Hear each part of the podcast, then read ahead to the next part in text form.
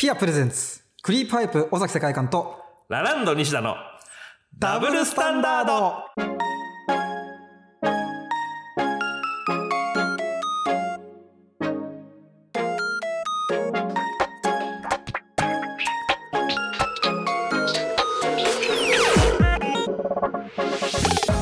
クリープハイプ尾崎世界観です。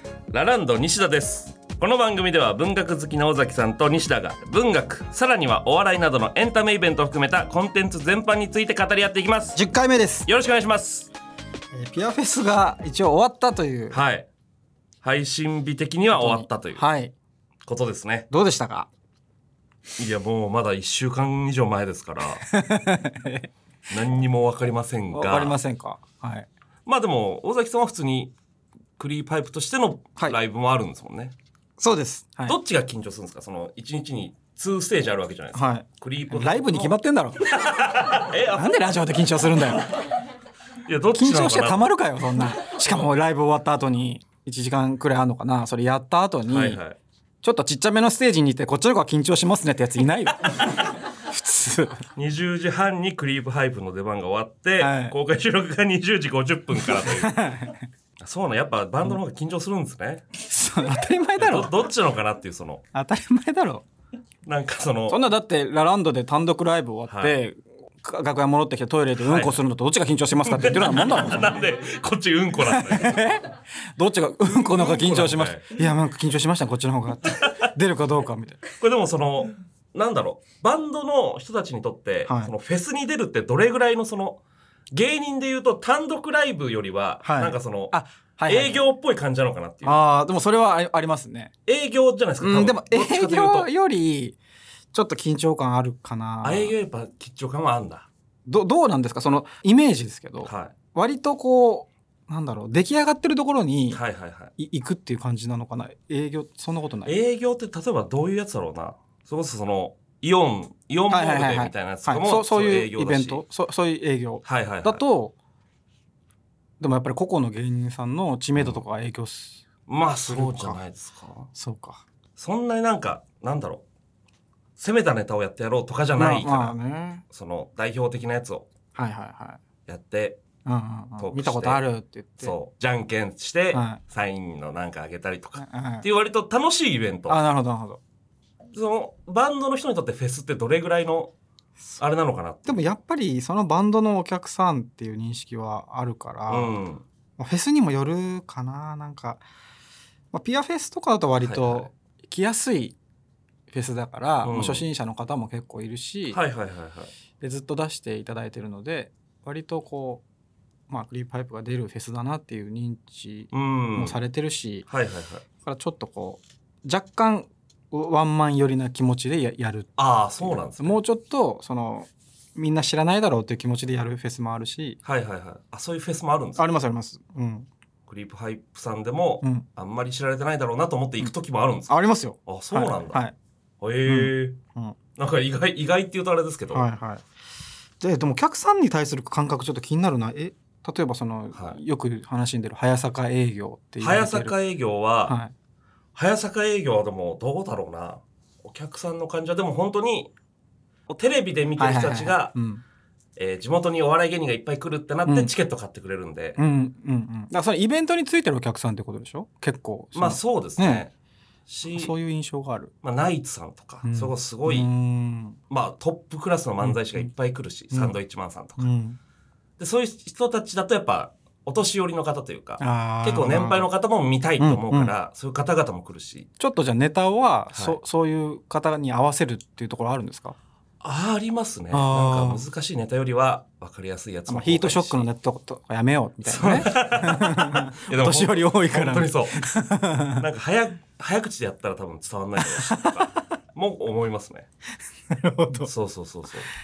まあでもなんかそういうのをはい。意識するのがダサいと思うのか、はいそれともそこに合わせるのがうん。プロだと思うのかは迷ってて自分でもでも結構自分はその求められてるところを敏感に察知して、はい。そういうところにこうなんか合わせて合わせるっていうか、うん。うーん合わせるタイプうん、そっちの方が自分は好きだからー。あんまりこう崩したいとかは思わなくて。フェスに行く時はじゃあそのなんだろう、みんな知ってる曲をやろうって感じですか？あーでもどうかな。でもなんかその、なんかその方そういう人の方が多いイメージなんですけどフェスって。その方が多分盛り上がるやっぱりそっちの方が盛り上がるし、うん。日常が戻ってきてるから、うん。みんな溜まってるし結構リアクションもすごい返ってくるから、はいはい声出しもできるから、うん。そっちの方が楽しいけどでもなんかこうあの来てないやつが言うんですよそのツイッターで。ほなんかあこれだったら行かなくてよかったなみたいな。なんかガチャガチャみたいに言ってくるやつがいて、ああ今日これが来たら本当にもう死んじゃうなみたいな悔しくて。はいはいはい。でそいつが答え合わせして、はいはい。あああれ出なかった大丈夫みたいな。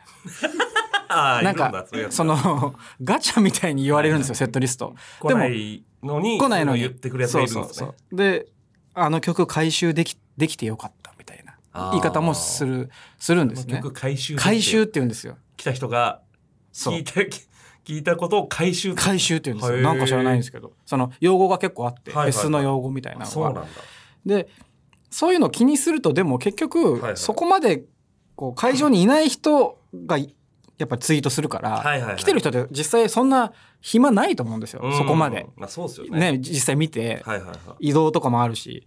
でもこっちはそれをしそのお客さんの声を知る手段があって、はい。まあ、大体 SNS になるから、まあまあそうですよね。そうすると来てないやつの意見を気にしちゃうっていうなんかねズレが出てくるんですよね。ああなるほどなるほど。でも多少はなんかその来てない人にも広まった方がいいからはいはいはい。なんかあんまりやってないような曲を一曲入れたりしてうんうん。その来た会場以外のところでもちょっとこう話題が続けばいいなと思ったりはしますね。ああなるほどなるほど。うん。なんかいろいろね。難しい本当に。フフェス。ェスは。うはあ。ん。それがまあうん。終わってからこの番組のこのそうそう。イベントそうながんですよ。行われるんで。はい、まあ。現状20分っていうねタイムテーブル。そう20分しか時間がないとはい。い う何をするんですか？公開収録史上一番短いんじゃない。ですか短い、20分でもなんかそのニュース出た時に、はいはいはい。そのピアフェスのクロージング DJ としてはいはい出て出てたんだよねそのニュースが、はいそれがなんか面白くて確かに DJ ではあるなと思まあって、まあそうか。どっちの意味でも。ディスクジョッキーもあるし。ラジオもどっちもあるから。そうラジオの DJ としてはいはい。公開収録ってないと思うけどな今までラジオ番組のフェスの最後でうん、まあそうっすよね。でブースも作ってくれて。はいはいはい。なんかゲラさんのね、はい。ブースを作ってくださって、うん。顔はめパネルやこのこの一節が愛おしいの展示などうん。をやってらっしゃる。あと過去のその紹介した本とかはいはいはい。映像も流してもらってね。そうですね。なレイアウトを見たけど、結構スカスカだったよ だってこの短期間で展示どうやって。確かに。あないんでしょうね多分ね。展示するもんが本当は。うん。急に決まったから、ねありがたいですよねでもうんね。ありがたいです本当に、そこでまあ後日ねその様子はこちらでも配信するということなので、ねその一つちょっと気になったところがあって、はいはいはい。やっぱダブルスタンダードってちょっと思想強めな側面もあるから、うん。まああ。まの顔はめパネルのね、はい。真ん中のそのお客さんが顔をはめる部分のはい。人物がまあちょっと、まあ、女性なのかなっていう感じの、うーん。ああ確かに、うん、このご時世そういうのいいのかなって思って。そさっきのやつうん。外置いてきちゃった。みうん、確かにそのそうなんまあ、イラストなんですよね。そうそうイラストなんですけど、イラストで作られていて、うん、で真ん中の人がどでもなんか絶妙になんかどっちにもみたいな感じじゃなかったですか？いける？あほら絶妙にどっちにもいけそう。ああそっか。それじゃあそこを先取りしてもやってんだやっぱピアさんも。確かに。ジェンダーやら確かにね。この肩ぐらいまで来たら完全にそうだけど、うん。これギリ女性でも男性でもいけそうな。確かに。はあやってますねちゃんと。やってる。さすがピアだ。ピアさすがですわ、うん。なんか真ん中に入る人が男性でも女性でも対応できる。うん。確かに。素晴らしいですね。男性だったらなんかちょっとイケメンだよね絶対、ね、確かになんかちょっと、うんああでもこの髪型で本読んでるやついるもんな。いいるいる。この感じの髪の男で本好きなやつ。なんかやだね。なんかそうっすね。顔はめパネルになるのがもうちょっとよくわかんない。顔はめパネル写真撮ってくれんのかな？なんで作ってくれようと思ったのかもね。よくわかんないですね。でも嬉しいけどね、うん フェスって顔はめパネルなんて一つもないでしょだってあ、でもあるんじゃないかあな。あ、うん、多分、多分あるんだと思う。でもね、行かないから、本当にフェス、はい表に。ああなるほどでフェス行ったことないから、お客さんとしてあ。そうなんですか？そ出るしかない。う。出るしかない。えもう悔しくくなっちゃったから、は高校生ぐらいぐらいでもうバンドやってたから、い、はいはいはそう絶対にい行かないと思ってて、い。なるほどなるほど。うん、だから本当ねあんまり想像できないんですよねそこまで、へえうん、まあ、そうか今表出れないかそれ。そうですそうです、うん、なかなかね。うん、ああじゃあ俺普通に見て回ろうかなちょっと。ねうん。さっきちょっと収録前にはいはいコーヒーをこう入れてたらはいはい。なんかこう盛り上がってて会話が、でも戻ってきたらなんかうんなんかでもまあクリープハイプはちょっと見たいと思ってるんですけどねって西田君が言ってるのが聞こえて、はいはいはいはい。見ないとかないよそれ おかしいって本当にね。えいやその見ない方がおもろいかなとも思うし正直。あーそう？見ないとかないとはそれは普通の社会人だったらそうですよそれ。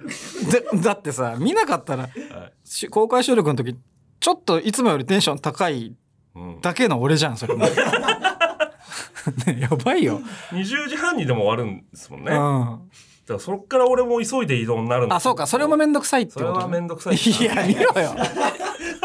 それぐらい、それはなんかライブは見たいんですよ。うんだなんか移動移動。な なんだよ。もう一緒にさ行くとかないの？その見て ああお疲れ様でしたみたいな感じで、はいはいはでなんかちょっとこの後どうするかみたいなの話しながら行ってはい袖について、はいはい。ああこんな感じだったんですかねさっきもね尾崎さんねみたいな感じで出てくのが 筋でしょうが。いやなんかでもその今こうやってラジオをやらしてもらってるじゃないですか、はいはいはい。その尾崎さんのそのプロフェッショナルな部分にちょっと触れたら悔しいんじゃないかなって そのなんか本業本業って言うとあれですけど、うん、別にラジオパーソナリティがまあ本業じゃないじゃないですか。ミュージシャンじゃないですか本業は、うん。そうですね。そこのかっこいいとこ見たら、うん。なんかその変わっちゃうんじゃないかな。俺たちの関係っていう気持ち確かにねそう。な独特なんですよねこの二人のね感じってね。YouTube とかそれこそその、うん。そういうとこで曲を聴いたりとかはいはい。はい。ははもちろんあるんですけど、うんうん。そこではやっぱその、うん。なんて言うんだろうカリスマ性じゃないけど、うん。やっぱステージに立つ人としての、うん。やっぱあるじゃないですかその凄みみたいなのが、うん。その生で見たら、うん。なんかその軽口叩けねえんじゃないかなって気持ち？あと何より凄みなかったら嫌だしね。私 見てよそうでもねえかって思ったらもう意味わかんないし、俺も軽口叩かれ続けたらなかったのかなって思っちゃうから。もうそそ確かにね。そこのプロフェッショナルに触れたくないっていう気持ちがやっぱそうですねあるんですよねうん。そこに触れてしまったら怒られるんじゃないかっていう、うんでもじゃあ外は見てください。はいはいはい、ねそれで教えてほしいです。それ、なるほどなるほど、うん、こんな感じでしたよって言って。フェスの様子をねうん。もまあでもちょっと見え見れそうだったら言いますから うチラッと見られるのが一番嫌だなそれ。やってるっつって、うんまあ音漏れはね聞こえてくると思うんはいはいはいで。そうどうどうなんでしょうねでもいやねフェスねね。ちょっともううん本当に俺フェス行ったことないですから、でもラランドで出てないのが意外ですね。音楽とあの、あ、ね、親和性が高そうだから。芸人でフェスって結構出てますか？結構、うん、それこそこの間小籔ソニックに出していただきましたけど。はいはいはいはい、そういうイベントで。すね。ね意外な。そう。出てそうな気がする。した。あのサーヤさんがまあ音楽やってるからラランドでそうか出るんだったらもうサーヤさんが音楽した方がいいしそうか。そっちになっちゃうのか。そうそうそうそう。そうかそうか。だからまあ初めてなんで。ちょっと楽しみです。なんでそのさやさんはどうす,、はい。どうするんですか？何ですか？ライブライブ。サーヤさんのライブ、うん。見ないですよ。なんで？いや多分嫌だと向こうも嫌だと思うんですよ、はいはい。その音楽の時に俺が現れたらそのなんかバランスが保てなくなりそうじゃないですか？向こうも向こうで。どうなんですかね？実際でもねそれはプロとして。わかんないけど。で多分や嫌だと思うんですよね。全く音楽の話しないんですか、全く音楽の話じゃないです。俺がそんなにまあ音楽に対して詳しくないっていうのももちろんあるんですけど、全くしないですしや嫌なんじゃないかな逆に本のトークイベントはに来てもらったらどうなんですか？い、いや多分向こうも本全然興味ないしあそこは嫌じゃないですか。そのバンドメンバーが今このラジオの収録に立ち会ってたら嫌じゃないですか。まあ確かに。いやでも割と他の活動とかも見てたりしますね、うあちのメンバーは。うん、見てくれてはいるんだ。見てくれてはいます、えー、あはい。そううんなんかそこのバランスみたいなのあるんじゃないかなっていう、勝手に思ってるんで、そうか。えー、そうそういうもんか。ライさんの後が我々のイベントなので、はい、同じステージで同じねステージで。変だよ。なんかそれ。俺がクロージングします ライさんが立った後に私がクロージングします確かに。そのそれこそララランドを回収できるってことですね。まあそうですね。ね2つ見れば。連続で見ればラランド見たことになる。組み立て式ラランドみたいな感じで。別売り。本当に。ぜひ皆さんだからよろしくお願いします、ねお願いします。どれぐらい人が来るかねね本当わかんないので。いやちょっとでもどうなんですかね。心配ですけど。うん。まあ西田目当てにチケットを買うやつなんて一人もいないですから。いやいやそんなことないいやいよやだって最後に20分ですよ。い意味わかんないもんそのそれで何千円のチケット買ってこられて。も高いからチケットがね、はいはいはい。今やっぱね結構フェス一つ行くので大変ですよ。1万円超えてますからね、まあそうですよね。もうで一日丸一日ですもんねしかもね。うんそうなんです。ちょっとどうなっているのかまた全く分かりませんけうども、ん。ぜひそうちょっと皆さどうにか絶対にいいイベントにします。ん楽しみにしていてください、はい、そのまあ公開収録の感想なんかもねもしはい。あればメールで送っていただけたら幸いでございます。お願いします。よろしくお願いしますとじゃあ行きましょうか、はい行きましょう。あこれか。えー 出ました。前回ねシャープ7の本屋収録でまあお互い本を自分の読みたい本と相手に送りたい本。はい。一冊ずつまあ選んでなんか一人計2冊ね、はい。本を持ち帰ったというか、うん。買って帰ったじゃないですか、はい。でまあその次の収録でその本の、まあ、感想ちょっと言いたいから、うん。まあ全部じゃなくてもいいけども、うん。ちょっと読んでこようみたいなうん。感じだったのを尾崎さんは全く読んでこなかった。はい。尾崎さんは、うん。えー本がアートになっちゃった。うん。まだアート期などと供述。容疑者の感じですけども。はい。そんな供述を繰り返し。はい。でまあ次までに読んでくるよみたいな感じで、うん。まあ、前回終わりまして、はい今回山本文夫さんの無人島の二人120日以上生きなくちゃ日記。うん。今回はいかがですか？よ読んで。いやこれ読んでない。え？うん。まだアートなんですか？なんかそう本がアートになっちゃったって供述しましたけど。はいはい。供述しましたよ、はい。あのその後本と気まずくなっちゃった。こ本と気まずくなっちゃった。どういうこと？れ初めてなんだけどこんなことなかったんだけど今まで。いなんですかそれ？や本と気まずくなっちゃったの。な。いなやななんかねないともないでしょ？ナイスナイス初めてなの俺も。に気まずいと思ったことない。本と気まずくなっちゃったの。人とだったらあるけどそう。本になんかそれのひ本。それの本バージョン？それの本バージョななンなんかそのじゃあアートトになっちゃったって言っちゃったでしょ？言っちゃいましたよ。アートになっちゃったしはいはいはい。アートになっちゃったって言っちゃったから、気まずくなっちゃったその後なんか読むのが気まずくなっちゃった。アートって言ったことによって。よって意識しすぎちゃって、で気まずくなっちゃうどう接していいか分かんなくなっちゃっうわこいつ一生読まねえなこれ。一生積んどくだぞたいやいやあの本当どうしようかなと思ってて。相談したいんです読めよ。読めばいい。開けばいいだろいやなんかちょっと相談したかったの今日それ。なんですか？本当気まずくなっちゃって。であアロハはいはいアロハ。はねはい本当面白くて、あよかった。もうほほぼほぼよ終わって、はいはいはいはい。ででも本当に濃密でうん。あの結構、うん。こう小説よりも確かにね。結構。でどんどんなんかこう深くなっていくし、うん。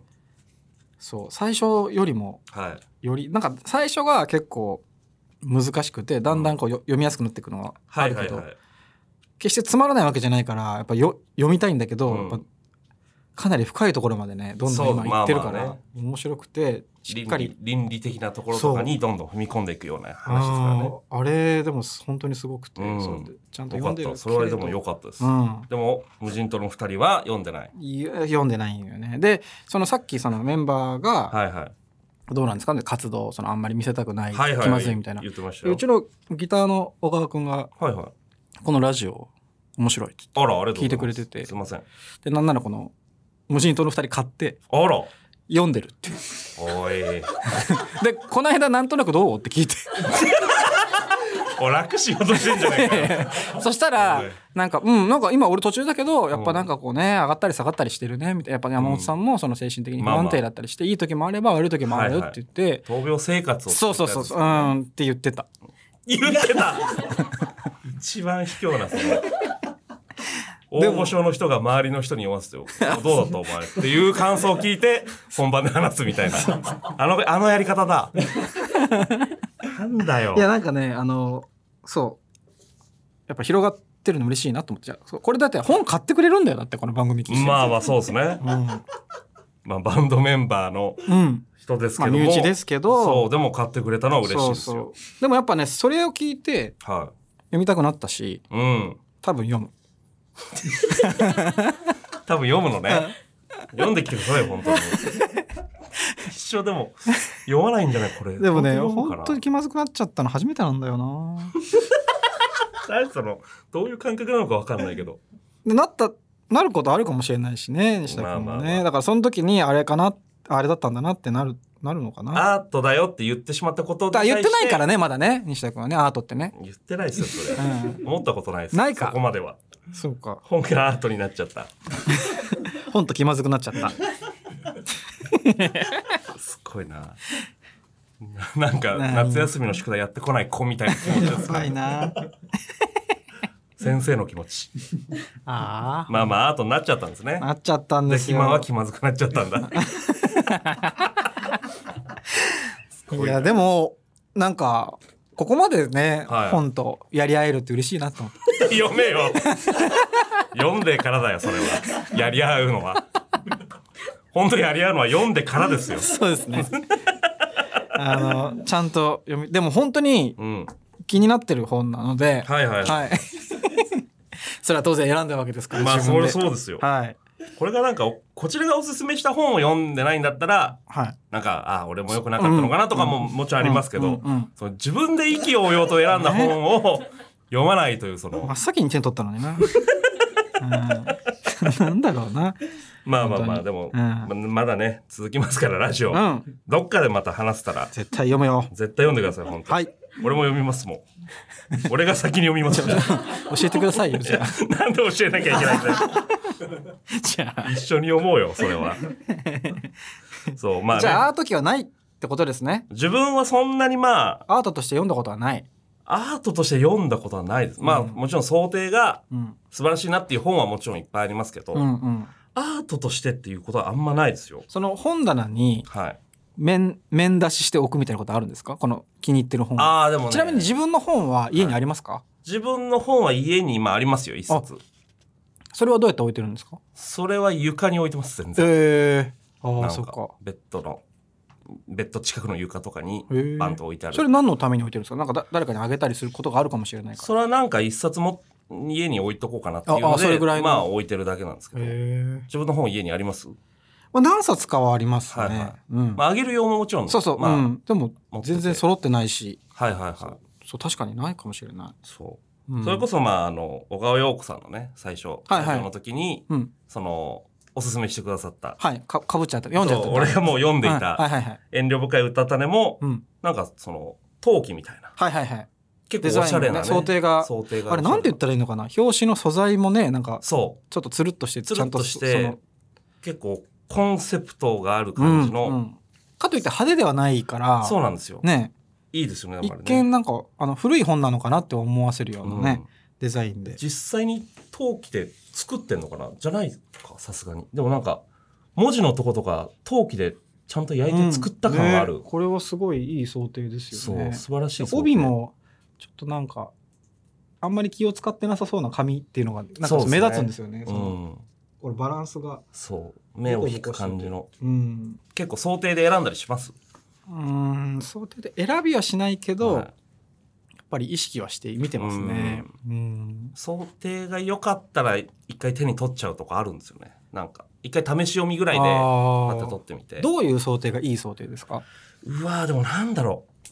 特になんかす、うん自分がいい想定だと思ったやつうん。に共通点があるわけじゃないんですけど、へなんかグッとくるやつがねあるんですよね。ー確かにまあそうか。うん、うん。まああのーイラストではいはい、攻めてくるタイプと、はいはいはい。文字で攻めてくるタイプがありますよね。そうですね。大まかにね。写真の写真もあるか。どっちかのパターンです大体。でもなんとなく本屋に行ってると、通ってると傾向がありますよね。流行りのね、ありますね、うん、一時期なんか文字びっしりのタイプああだだ、増えたなっていう時期もあったし、うん、今は減ったかもな。今あんま見ないですね、うん。今なんイラストが多いのかな。イラストが多いかな。あーなんとなくそんなイメージ、あのね雪下真由さんっていう。はいはいはい。雪下真由さん、うん。もともとそのいやってもらっててはいはい。雪下さんが初めて想定した時、この方。そうそうそう。結構よく見,、ね。よく見るっていうとあもう本屋れですけど。で今新刊コーナーで見ますけどね結構写実的。うんうん。で不思議な絵ですよね。不思議な絵、うん。女性の絵が多いですけど、うん。まあお互い本出したじゃないですか、自分たちのその想定どうどうしてました？いやかなり。どこまで入ってました？想定に関して。最初の段階から話してますね。どれぐらいどれぐらいの感じでややるものなんですかみんな？どうなんでしょうね。俺はなんか一発目なんで、そんななんかよくわかんないあ一発目なんんだそう。い やいいでしょ別に。それなんで煽ってくんだ一冊目の一冊目であることを。ああそうなんだ。そう。な何冊ぐらい？あえあ何冊？そう聞かれると一番恥ずかしい数かもしれない。なんか多くもねえし少なくもないっていう。なんか、それこそもう最近文庫であ文庫に関しては想あ定とかは文庫もでもやっぱり、はい、聞きますよ。あの、ちゃんと、こういう風にしたいっていうので、でのは反映されるんですね。それもそれます。あのちょっとイラスト変えてもらって、はいはいはい。でも、頼藤文平さんという方にずっとやっていただいてるんで、はいはい。毎回その、頼藤さんの事務所に行って、うん。で、こんな感じのっていうので、はいはいはい。うん全部家庭まで見せてくれるんで本当はこういう感じだったけどこうなってったよっていうはいはいはいはい。そうそういうのとかなんかそういうのとかも大事ですよねそのまあまあそうですね。買ってくださる方には伝わらないけど、でも一応自分でねねそれが分かってるだけで、最初にその本出しますよってなった時に、その想定家の人とうん編集者の人とうん自分みたいなので一回、あとまあマネージャーも来て、そうでしたそうねなんかまあ打ち合わせみたいなの。うんうんでもやっぱり編集あ出版社としてははい。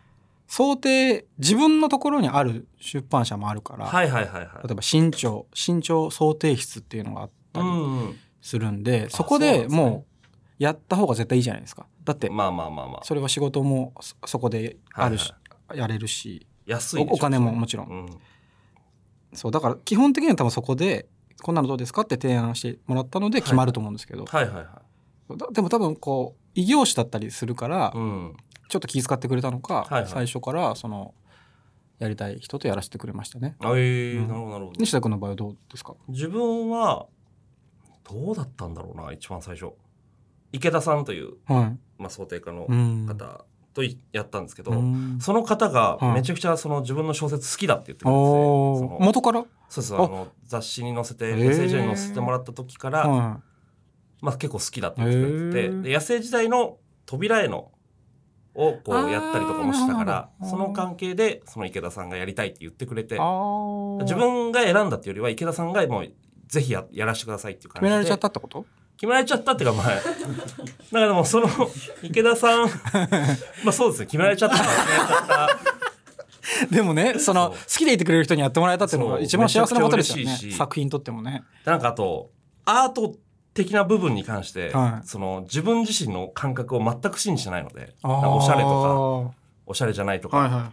だからもう池田さんがもう割とこういう風にした方がいいっていう考えがちゃんとある人だったんで、自分でどっちがいいか分かんなかったら池田さんに任せてましたし、ーあああそれはいいし。そう。あとイラストを描く方が想定もやるってあんまりないんじゃないですか、えっとね池田さんは想定家でイラストは別の人があそうなるほどやってくれたあそうかそうか。そうそうそう。で、まあ、その池田さんが発注してそうです。池田さんがこんな人がいいんじゃないかっていう一応見へ本ー。何人かのそのイラストレーターさんのそあのなるほどなるやつ持ってきてくれてでこの中であじゃあこれの人がいいですかね。っていうのを自分が選んでそこからもう池田さんが割と全部やあの表紙の絵も描いてもらったんですか？あの表紙の絵はそうですイラストレーターさんに描いていただいて。そうめちゃくちゃいいのも。不思議なねそう。なんか気になる、そうですね、うん。めちゃくちゃ満足というかうんすごいいいものになっ嬉たしいですね。なとは思います自分のね作品を好きって言ってくれる人だってなかなかないことですよね。そうですね。ね。そんでやりたいって言ってくれてたからだったらもう次もねやりたくなりますよねそうですね。一緒にね。なんか楽っていうとあれだけど、うん。なんかもうわうんね。なんか向こうにこうした方がいいっていうビジョンがあるから、結構大変だと思うんですよそのはいはいはい。向こうもプロだし、うん。でもこっちにもやっぱり分からないとしても、はいはいはい。なんか嫌だなとかいいなっていうのはあるじゃないですか。そうですね。だそれを伝えるのもねやっぱり難しいし骨が折れるからでこっちからその想定に関して絶対こうしたいみたいなのは正直そこまでないから、うん。最初から0100でうん。こうしたいはないから、ねでもいいのがいいでしょ？そう。そうわかる。わかるな。で向こうが出してくれたやつに対して、うん。もうちょっとこうした方がいいはもちろんあるし、うん。っていう意味ですごいあの助かりましただから池田さん、えーい色とかはこだわったんですか？そのやっぱ書店ではいはい。目を引く色ってあるじゃないですか、はいはい。なんかでもちょっとこうなんだろう湿気の多い感じのやつが多いからちょっとそういう風にしたいなみたいな、えー。あ内容とちょっとリンクさせて。池田さんがそういうプランでうん。そうやろうやりましょうって言ってくれたのでそれで割とそう。そうか水っぽいってことなのかな？なんかちょっとねね。色的にも。そうやってくれましたね。確そうありがたい。かになんかその真っ赤とかそう目立つ色だったらいいってわけじゃないから。そうなんですよね。ね。別に。そんなにこう派手な色じゃないんだけどうん目を引く。っありますよねねそれはもうその時に出てる周りの新刊にもよるし、はいはいはい運でもあるんだけどでもやっぱりせっかく買ってもらうんだったら想定がいいと思ってもらいたいですそうね。ですね池田さんはめちゃくちゃなんか多分疲れ疲れてるって言ったらあれですけど。なんか単独ライブの時に本の宣伝のチラシ作ろうっていう時も、うん。なんか池田さんが勝手に作ってくれたりとか、へえ。あ割となんかた頼んでもないのに。頼んでもないのになんか編集者の方がは作ったらしいんですけど一回ああんま良くない、ね、ダメだったから。あんま良くないねっつって池田さんが作り直したっつって、えー、嬉しいですね。そうだからすごくありがたかったですねへー想定に関してはファンの方がやってくれてるっていうのが一番ですよ。そううん。本当にありがたいですね想定はでも奥が深いんで皆さんもねぜひ。うん。想定を作ってる方とかねもしいてる中でいたらうん。お話あれってやっぱりその文字のね組み方とかもある,、うん。あるから中のね文字の。そうなんですよね、うん。想定ってなんか表紙裏表紙のデザインの人かと思ったら、うん、文字組みがあるから。文字組みもやってるんですよね、うん、あの奥付けとかう、のうん。どういうふうにうん、配置するとかも全部そのそ方がやっう奥付けまでね。そうそうそう。あと字も、はいはいはい。なんとか明朝とかだとこうやっぱねね。この話だと目に引っかかってくるような文字がいいから、はいはい。こうこっちにしようとかそこまでやっぱ言ってもらったりするんで、そうですよね、うん。読んでて疲れない方がいいとか。不器用でのあの表紙に書いてある不器用でと西田って文字はあちょっとなんか揺れてるよあれはね池田さんのオリジナルフォントらしくて。ああ二人なんて言うんだろなんかちょっとこう独特な感じの文字なんですけど、うなんて言うんだこれこれなんか池田さんが作ったフォントらしくて、へえそうそうそう。これね手書きのようにも読め読めるけどっていう感じの、えそうだからそこら辺の文字のあれも全部ねやってるし、お面白いですよね、うん。お奥が深い。ちょっとなんかねお話聞きたいですよね紙とかもね。そうそこら辺もねやってくれてるんですもんだから文字数があんまり多くないはいはい。本とかだとね厚い紙使ったり、はいはいはい、はい。うん。ちょっとこうサイドをちょっと開けてみたりとか。そうそういろいろねそう上下を開けてみたりとか。うん。いろんな努力をされてるんでしょうね、面白いな、うん。ちょっと想定家の方いらっしゃったらぜひうん、メールなんか送っていただけるとありがたいです。絶対池田さんから来るじゃんそれもう。池田さん。あなたのファンなんだから。聞いてるかな池田さん。じゃあコーナー行きましょうか、はい行きましょそれではこちらのコーナーに参りましょう。この一節が愛おしい。うはい文学音楽お笑いのボケツッコミ大喜利回答広告のキャッチなどこの一節が愛おしいと感じた言葉を送ってきてもらうコーナーでございます。ということでいきましょうか。はい。えー、ラジオネーム猫たんぽ。猫たん又吉直樹さんの小説「劇場の書き出し」まぶたは薄いまぶたは薄い皮膚でしかないはずなのに風景が透けて見えたことはまだないシンプルな言葉かつ自然とまぶたの裏の綺麗な景色を想像させてくれる大好きな一節です。へこんな書き出しだったか。すごいな。すごいですね。あ書き出しがこれか。まぶたは薄い皮膚でしかないはずなのに。皮膚言えないな。皮膚言えないなそれにしても。皮膚でめっちゃ噛んじゃう。皮膚言えないわ。まぶたは薄い皮膚。言えよちゃんと。皮膚ってなんか皮膚言えない。言えねえな。皮膚 この一節の前に入ってこないよ一節が。作業が弱いことで。のせいで。まあ露呈してしまいましたけど。だってクリープハイプのハイプも怪しいもんね。なんか。そうそういえば、クリープはいはい、うん、ハ行弱いんだな。ハ行弱いっす確かにね。続いていきましょう、はい。えーラジオネームロココの心。私が愛おしいのは浅井長政正伝死して残せよ虎の皮。という小説に出てくる一節です。うんはい自ら詳細にあらざるをはず。はずは恥ずかしいこと。うん自ら詳細にあらざるをはず。戦国武将、浅井長政の父。浅井久政は平和主義者であり、敵対する武将に対しても弱気な姿勢で家臣たちの不況を買ってしまいます。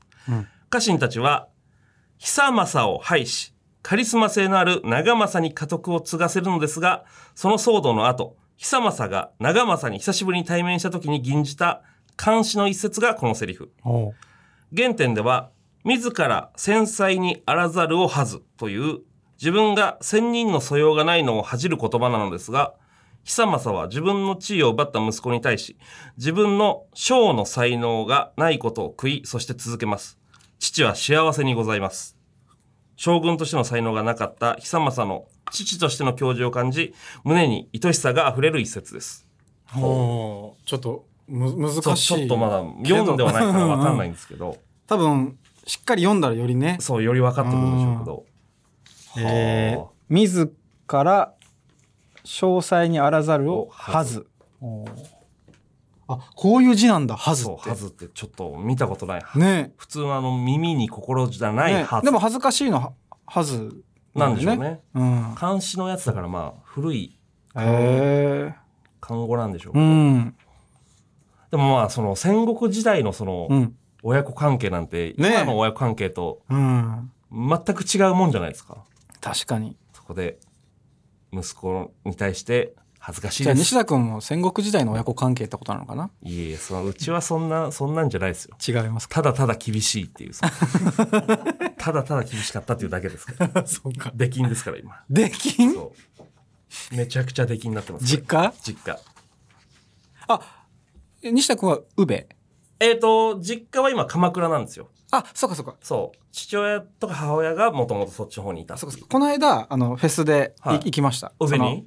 えっ、と、ワイルドバンチっていう、はい。はいはい。宇部からら、ちょっと行ったところに、あ、本当ですうんか、空港がね、ありますね。ああ、ありますありますあります。そこから多分 10, 10分15分車で、えーうん、行きましたましたそうですね。もう本当になんか工業地帯というか、うんうんうん海沿いの工業地帯なんで、ね不思議ななかなかあれですけど、うんそうか今は違うんだあの、あの辺りがでも、まあ、祖父母の家があるうんうんあたりですね。じゃあ続いていきましょうか。ラストでございます。ラジオネーム、墓石職人。コロナ明けの彼女を外に連れ出そうとした日、天候が優れなかった中、彼女が言った一言。眩しくないから曇りもいいね。なお以上です。ー確かになんかいい普通にいい、眩しくないから曇り、ああ、うん、こういうことをでも言える方もいいし、うん。心にねちゃんとなんかでも、なんだろう。ハリウッドスターっぽいですよね。こういうなんか、ネガティブブをポジティブに言ってくれる感じ。アメリカンジョークっぽいというか、なるほどなるほど。そうそう。これがスッと口に出たら、そうかそういうことか、あ割とじゃあしっかりこうそういう感じで言ったのかな。なんかどうなんですかね。と出た言葉じゃないのかな？どっちなんですかね？ね。さらっと言った感じもするし。あのロバート・デ・ニーロみたいな感じで言うってこと？なんかあの手手手振りを交えて、ね。ああ。眩しくないから曇りもいいね。あはいはい。そ俺はそういう感じでは捉えなかったからそれはでも確かにどっちでも捉えられるなと思って。嫌な女だな。だとしたら。いやそう、どっちなのかなっていうのはちょっと思いました。どっちなんか誰に伝えるわけでもなく、ん。空を見て言ってるのも全然想像つくじそっちゃないですか。であ会ってくれよ。彼氏が、ごめんね、ちょっとなんか曇りで、って言った時に、いい、いいじゃないか。なんで、眩しくないから曇りもいいね。なんで日本語吹き替えなんだよ。言ったのかどっちかわかんないですけど。ど 戸田夏子が戸田夏子が訳してるんじゃないの？そう。どっちのパターンも素晴らしい、愛おしいです。確かにね。はい。ということで、はい。以上ですかね。はい以上です。はい。ということで、じゃあ続いてのコーナーはこちらでございます。何でも文学化。テーマに沿って何でもかんでも文学っぽくしてしまおうというコーナーでございます。はい。募集しているテーマはおにぎりで不人気な昆布の気持ちです。うん。これ2回目ですか？これ2回目2度目です。2度目。もう10回やってきてまだ2回しか飲んでないあれ ですけど。はい。いきましょうか。ラジオネーム杏仁豆腐おにぎりで不人気な昆布の気持ち。そもそも貴様らごときが私の価値を決めるな。ナンパで脂っこいだけのあいつらと私は違う。バカ舌揃いの人間どもに媚びへつらって何が楽しいというのだ。そうは言っても我々の運命はそのバカ舌揃いの人間によって左右されていて価値を決めるのもそのバカ舌揃いの人間どもだった。貴様らに何がわかる？本当のうまさもわからぬ。下劣な生物名 これなんか文学っていうよりなんなんだろうな。文学なのかな。まあメール読みがうまいね。そんなことないです。恥ずかしいです。そうそうまあまあ。確かにね。確かに。これはうん。これはめ文学わかんないな。文学じゃないか文も。ね学で出てくるのかなこれ。ちょっとわかんないけど、うん。でもまあ 100%, 100 100%昆布目線のね。まあそうですね。ん昆布視点でお送りしましたけど。なんか強固な昆布ですね。めちゃくちゃ強い昆布。じゃあ続いていきます。ラストでございます。あ早いな。その2通。2通でこれ。はい。今日でもうテーマ変えちゃおうとそうそうだね。変えよえーラジオネーム愛すべき人間。この世界には選ばれるものと選ばれないものが存在する。決め手はやっぱり味。見た目よりも中身ってよく言うでしょだから私あなたに選ばれるために美味しいタレをたっぷり染み込ませて彩りなんて気にせずやってきた。そこのあんた見る目ないね。ツナマヨなんて下道も下道。そっちは鮭。つまんないやつだね。いくら？あんな見かけ倒し。期間限定オムライス味。そんなん食べるならオムライス食べなさいよ。う 確か本当は薄々気づいてる。私たち味に大差はない。子供受けが良かったり、外さない定番だったり、特別感があったり、選ばれるものには他にはない理由がある。味が良くたって、他に魅力がない私は。ガクッと視界が動いた。状況が把握できないまま、どうやら私はずんずん進んでいる。時間切れかな？私も選ばれたかったな？どこかの誰かに美味しいって思われて笑顔にできたらって。私ならできるって思ってたんだけど。赤い光に包まれる。続くピッという気の抜けた音に私は自分の思い違いを知った。ありがとうと言ったその女性は少し鼻声だった。作ろうとした笑顔がぎこちない。あなたも私と一緒言おうとした言葉は彼女の口の中に吸い寄せられて消えた。おおいいですねいいですね。うん、小説っぽいですね。うん、でも同じこう視点でしたねそうですねと。もねやっぱりでもこういうふうになるんだよなやっぱそのおにぎり目線になってねおにぎり目線いいですね、でもね。あそそうさっきので思い出したんですけど、はい。味は変わらないっていうあったじゃないですか、うん。薄々気づいてたはいはい。でなんかの時に焼肉食べてる時だったかな。あ、あの、この前一緒に食べた時ですか、うん。の時に西田君が言ってたのかな。なんかタレがうまいんだよなって。はいはいはい。よく言います、それ。うん。焼肉食ってる時。そう。こタレれタレなんだよなタレ食ってんだよなって。はいはいはい。でそれをそういえばあの新聞の書評ではいはい。それ書いた、タレあなんかそうなんか。タレなんだみたいな、あはいななんかタレえっ、とそれそのまんまじゃなくて、はいはい、その。それを考えを使って、はいはい書評の中に組み込ませていただきましたああ、すみません、それは。あれはもそう。うに肉ははいはい。タレを食べるためのはい。道具だみたいなパレットなんだというパ。レットは肉を染み込ますためのものなんだっていう、この持論。やばいよねでもね でもなんかそれ書いた書いたそういいあの書かせていただきました本屋ロケの後にね。あそうそうそうあの、焼肉うん連れてって。美味しかったですけどねめっちゃ美味しかったねうん大野さんも来てね。うん遅れて大野さん。後から来てくれそうそうそう。ありがとうございました。ありがとうございましたということで、えー今は募集してるめテーマが、おにぎりで不人気な昆布の気持ちだったんですが、はいテーマ変えましょうか。変えましょうどうします？なんかテーマ。えーっとあの前回のはい。あの配膳ロボット猫のはいはい、その話しましたね。ガストのね。ガストにいる。かき氷にスッと指入れられた。ってそうそうそう。うん。俺に運ばれてくるかき氷を、うん。2列先ぐらいポの、テト。そう、ポテト。家族の、まあ、うん。抱かれてるちびっこが、うん。かき氷に、ジャって俺の、でああのさ指さして。あのトークもさはい。ツイート見てたらさ、は西田使えますなってつぶやいてるやついて。あーいる。う言うなよそんなのそうよ。それって話すよ。それってさは何回目かのあれでちょっと変わっていくわけだから。まあまあそうですね。うん。いなんでそんなこと言うのかなって。なんかそれをそれで擁護されると俺もなんか 気まずいは気まずいんですけど。言うなよ。西田にたとえ何回目であろうが。ありがたいですもんね。擁ね。紅白歌手にそれ言うか？かっこ何回目って書いててさ使いますなって言ったことあんのかお前。北島三郎使いますなって言ったことあんのかお前は。その言ったことないですよね。ね今年も予作？みたいな。え言うねいないよね。それでいいんだから。そう。今年も予作かい。もう木ないよって。全部切っちゃ森林伐採全部切っちゃって予作は木を切る。じゃあじゃあ配膳ロボットであ行きましょうか。配膳ロボットね。配膳ロボットの気持ちで。猫型配膳ロボットの気持ち、子供が邪魔してくるかもしれないし、はい。ね、子供とのあのハートフルな交流がもしかしたらあるかもしれない。いろんな可能性ありますから、ねぜひこれでよろしくお願いします。お願いしますという。ことで、今回から読まれた方に、ステッカーをお送りしますというカンペが入ってまいりました。えーステッカーできたああ、できたそうです。今までの方はどうしますか？今までの方もなんか、あげたいですけど、まあでも、キリがないもんね。まあそうですね。遡ってったらね。遡って法を適用するのはいけないことらしいですよね。ええそんなニュースを見ました、最近。ということで、はい。住所、本名、電話番号をお忘れなくはい、お願いします。書いていただけると、えー読まれた方にはステッカーが送られます。いらなければ書かなければいいですからね。そうですね、うん。そんなのはもう全く目に入ってませんこんな番組ににラジオお前投稿してるのかってお父さんお母さんに怒られる可能性あるから。家にステッカーが届いて、なんだこれは。なんだこれはつって説明しろっつって。なんだこいつら。言われる可能性もあります。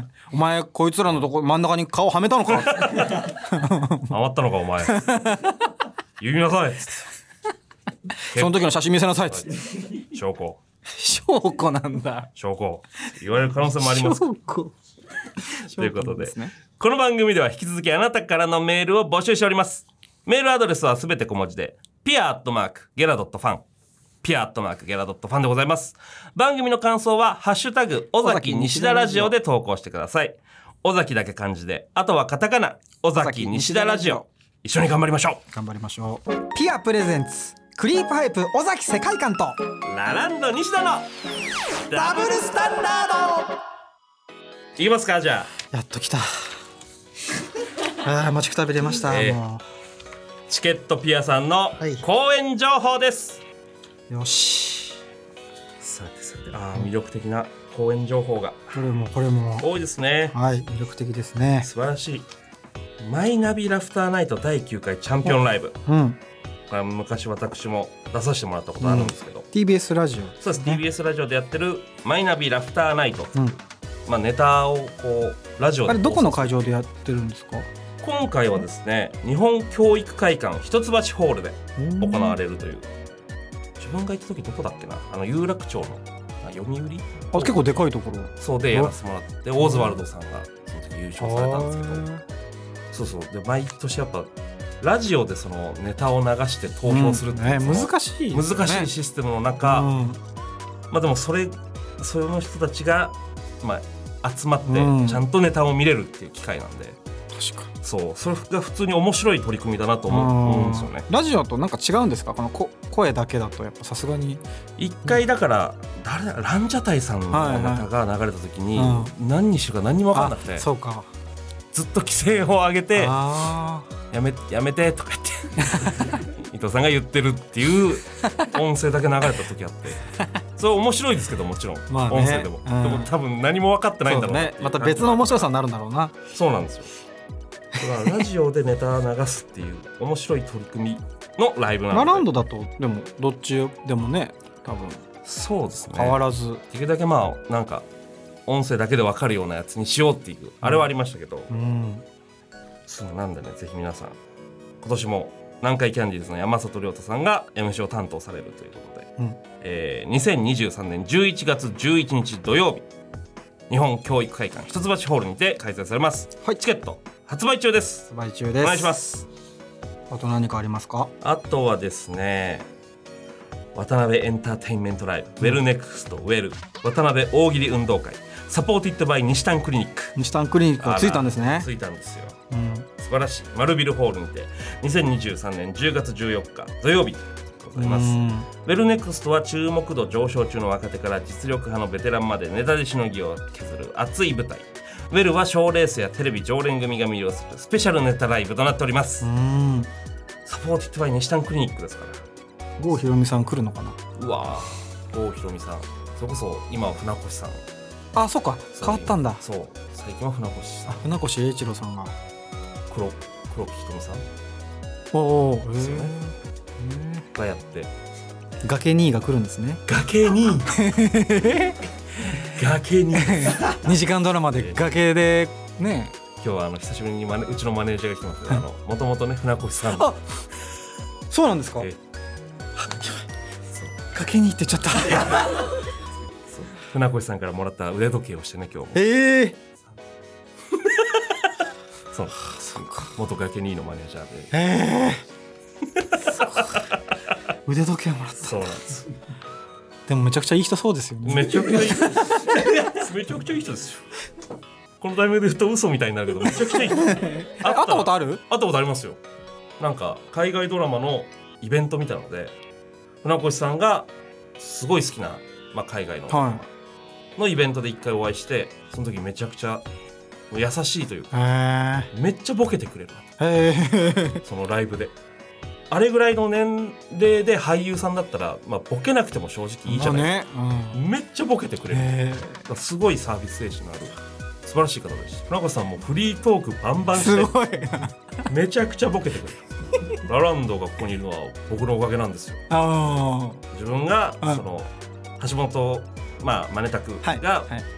自分のマネージャーだった時にこのドラマをおすすめしててそれでラランドが見たからええ結果ラランドがここにいるのは私のおかげなんですよで言ってくれて。そのドラマはなんていうドラマなんですか？ボザ・ボーイズ。あのザ・ボーイズ。ヒーローのやつ、ね、ヒーローのやつ。悪い悪いヒーローの。そうそうそう。めちゃくちゃいい。あそれを船越さんがおすすめしてくれたんですか？そう。ええでそれを俺見てて。っていう早すぎてぶつかって肉片になっちゃうね。そうそうそう。1話で急にそのすごいスピードで走れるヒーローがいるんですよねヒ一般人とぶつかってうん。肉片になっちゃうっていうところから始まる。ああのあのドラマ。